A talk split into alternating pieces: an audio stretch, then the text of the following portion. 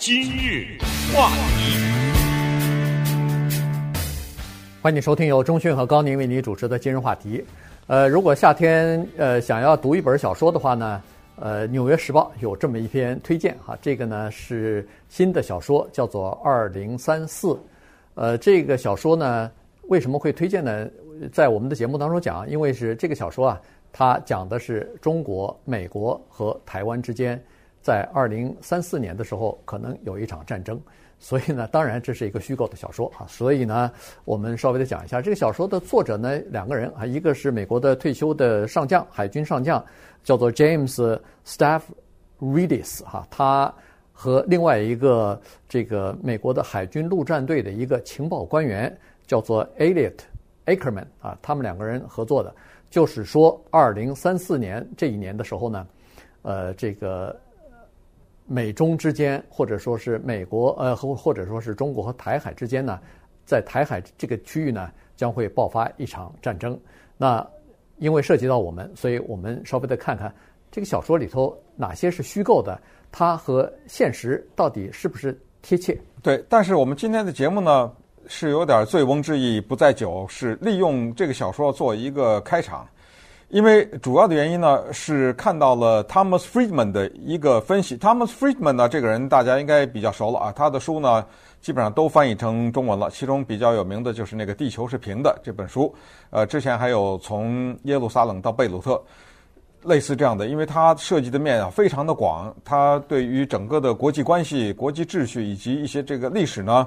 研究的也比较深。呃。再加上有他个人的观察和分析，所以他写的一些书呢比较容易成为畅销书。他呢也有一个分析，就是对于中国、美国现在存在的这个矛盾会不会变成一场战争。所以今天我们的主题叫做“中美是否能够开战”，这个也是 Thomas Friedman 在这方面做的一个研究。除了刚才说的二零三四以外，我们接下来还要介绍另外一本书啊，叫做《地球和平兴亡录》啊，这个呢也是跟。现在的国际局势有点关系。那么，考虑到所谓的剧透的问题，那么《二零三四》这个小说呢，我们不会讲的太多，因为我们也没有看啊，只是看到了一些介绍。基本上，他就是认为，从现在开始往下数十三年，到二零三四年的时候呢，因为台湾的问题，中美在台海拉开战争的序幕，最后这个战争导致了核子。武器的使用，然后最后大结局是印度渔翁得利。呃，这个呢听起来很可笑啊，可是呢，情报官员还有美国的将军呢，他们处在美国的军事和情报的最深层，也许他们知道一些我们外人不知道的事情，但是考虑到他们的身份。又不可以用非小说的形式来撰写，所以就写了一个小说啊。这个让我们想起我们过去一个好朋友啊，郑浪平，对，在当年曾经写过一本书，叫做《一九九五闰八月》。在一九九五年之前，他预测在一九九五年这一年呢，中国大陆是陆海空立体攻击，将台湾拿下。结果他这本书一出来，这可不是小说啊，对不对？他这本书一出来，他在台湾都待不了了。然后跑到美国来，在一三零零电台工作多年，做我们的政治评论员，所以对他呢，我们是相当了解。但是他的当时那个一九九五闰八月造成的轰动和对社会的影响，远远大于二零三四。可以说啊，很难再有另外一本书能够对社会造成这么大影响。所谓的影响，就是由于这本书的出版，导致大量的住在台湾的人移民到美国或者到其他的国家去。你想想，这么直接的一个影响。呃，所以呢，我们今天就来看一看，其实就是三方面，一个是《二零三四》这本小说，一个是非纪实的图书，叫做《地球和平兴亡录》。最关键的，我们看一看弗里德曼，呃，Thomas Friedman 呢，他对于中美之间会不会开战这个问题的分析。嗯，呃，Thomas Friedman 呢，他是说这本小说，当然，呃，剧透原因我们也不说哈。但是呢，他是说这本小说他看了看以后，刚放下这本小说，再拿起呃身边的当天的报纸，或者说是我们说这个华人拿起手机刷屏看一看当天的新闻的时候，你就会发现，他小说里头所描写的一些事情啊，和现在当今世界上发生的现实是非吻合度是非常高的。也就是说，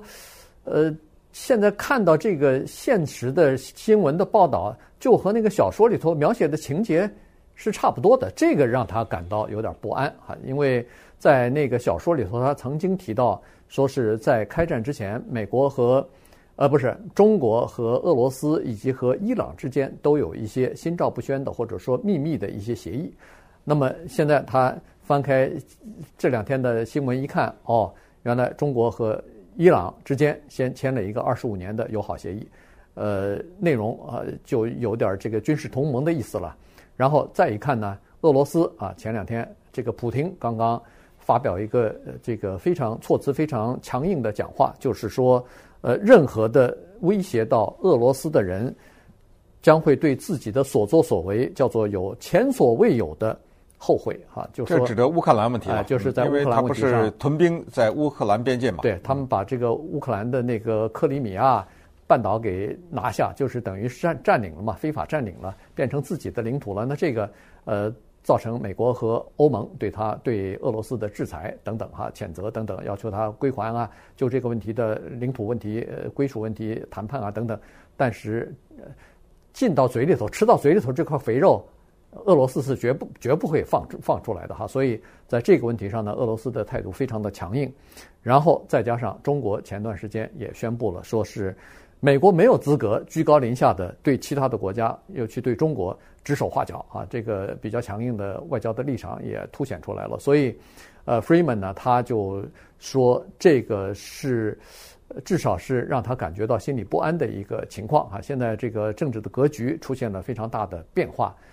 这会这时候呢，他就提出来另外一本书了啊，就是刚才所说的这个《世界和平的兴衰》。在这里头呢，他这本那本书的作者呢，把世界近代史分成了三个时期啊。第一个时期是二战之后的冷战时期啊，这个是从二战以后一直到一九九零年吧，这个俄罗斯呃苏联的解体这个时期呢，他认为说是没有出现重大的战争啊，在这个时期来说基本上是平和的，尽管有一些呃擦枪走火的。现象，或者说是差点这个，呃，在古巴危机的时候动用核子武器，但是那个毕竟避免了啊，这是一个情况。另外呢，就是从一九呃九零年一直到，比如说是现在到二零二零年啊，到二零一五吧，他把这个期间划成差不多四分之一世纪，二十五年呢。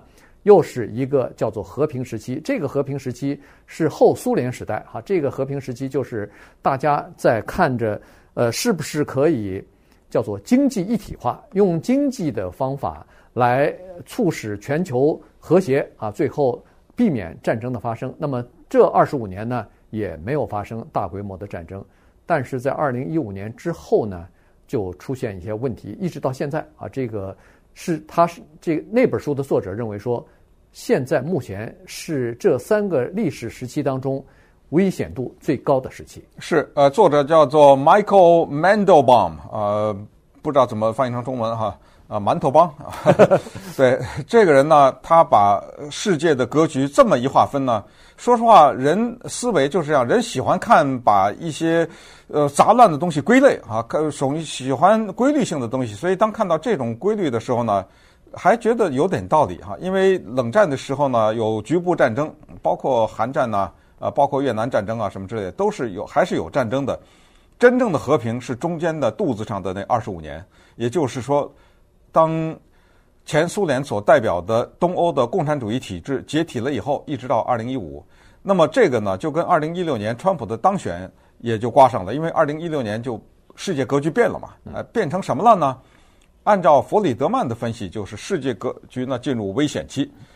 这个进入危险期跟川普没有什么太多的关系，也就是换一个总统，恐怕依然也会进入危险期。原因是就叫做中俄。一啊，中国、俄罗斯、伊朗呢，这三个势力的结合，而我们知道，美国跟伊朗那不管是不是川普还是奥巴马，对不对？对。呃，尽管有这种核武协议，但是绝对的不是一家人。美国跟俄罗斯啊，尽管冷战结束以后也没有任何的好感，后来把那个北约一直开到俄罗斯的门口啊，对不对？对呃，旁边周周边的国家全都往那个北约里纳入啊。呃，这个后来可能被认为是美国外交的一个失误吧。但是，不管怎么说呢，就是说按照这个书的分析，世界从二零一六年开始进入危险期，那么战争也许是不可避免。这个里面还有美国国内内部的原因。那稍等一会儿呢，我们再进一步来看一看。这三种分析到最后的结果会是怎么样？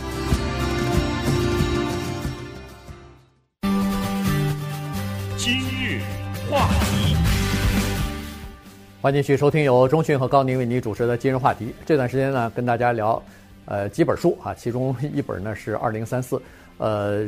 就说二零三四年中美之间有可能会爆发战争。当然，这是一个虚幻的小说啊，千万别当真，这个是呃假设。那么，在这个小说当中呢，他对世界格局呢进行了一些分析啊，就是说，在苏联解体之后啊，本来照理是应该有一个呃比较好的机会出现，就是中美呃就是美国和苏联之间的这个呃合作啊，或者说是相互之间的关系可能会出现一个转机的，但是没有想到呢，呃，在。这 Freeman 认为说，这是一个美国或者说是西方的一个非常愚蠢的决定，就是把北约呃北大西洋公约组织啊，这是一个西方的呃为主的这么一个军事同盟的这么一个军事联盟吧，把这个组织呢几乎推到了呃俄罗斯的门口，以至于导致俄罗斯的这个呃叫做警惕的警惕之心啊一下才提起来了，因为到了自己家门口以后，很多以前是。苏联的盟友的或者是邦联共和国的这些国国家全部加入到北约组织去了，所以这个呢对他们来说，呃，构成了一些威胁哈，所以这个就构成了外部的条件，使得反西方的非常强硬的一个呃统治者吧，或者一个领袖普廷，为他的崛起造成了一些外部的条件啊。同时呢，呃，这个美国和苏联之间或俄罗斯之间的关系呢，就等于是。失去了一个弥合的这么一个良机啊，这个是一个外部的条件，再加上国际的条件，就是九一一的这个恐怖主义袭击之后呢，美国花了十几年的时间去进行叫做国际的反恐战争，后来又有了二零零八年的金融危机，这样一来的话，使得美国的呃这个比如说是实力啊受到了一些影响，同时美国的这个叫做制造业空洞化。呃，变成了一个现实，而且在国际舞台上的这个地位啊，呃，就出现了这个下跌的趋势吧。所以，呃，包括美国自己在内，包括世界其他国家对美国的信心都有所下降。那么，在美国出现这个下降的期间呢，中国。开始崛起，中国的经济实力开始崛起，然后俄罗斯和呃这个伊朗方面呢，也是利用这个机会呢，来扩大自己在国际舞台的话语权。嗯，这样呢，就造成了现在的这个政治格局了。是，当然，美国和苏联也好，俄罗斯的关系也好呢，这个是相当复杂的啊，这里面还有一些意识形态的关系。大家注意听那个拜登。总统他的百日讲话的时候呢，你可以看到他最后收就收在了民主和专制制度的最终的对决。那么他是有信心，他说民主制度会获胜啊等等。尽管像俄罗斯这样的国家呢是民选的政府，但是它的专制的成分，我想这个是呃世人皆知的，是吧？他他他是还是含有专制的成分，打压异己啊，呃，把什么不同意见的人给抓起来啊，然后。对言论的控制啊，等等，还是有的。然后他采取玩弄他政府的政一些 接替的政策，反正就坐在那儿不走啊，等等。呃，弗里德曼呢，他之所以说应该团结这个国家，是他是出在一个现实的考虑。他说，我们和这个国家既没有贸易争端，也没有边际争边界争端，我们为什么不团结他？但是，呃，反过来，我是要说，真的团结的话，不一定是正确的。当然，这是另外一个话题了啊。我们再看看美国自身的问题。美国呢，自二零一六年以后，有一个问题突然之间，就像是脱了衣服一样，给全世界看一样，就凸显出来，就是它的文化战，对吧？这个呢，全世界才第一次看，哦，原来这儿是两个美国，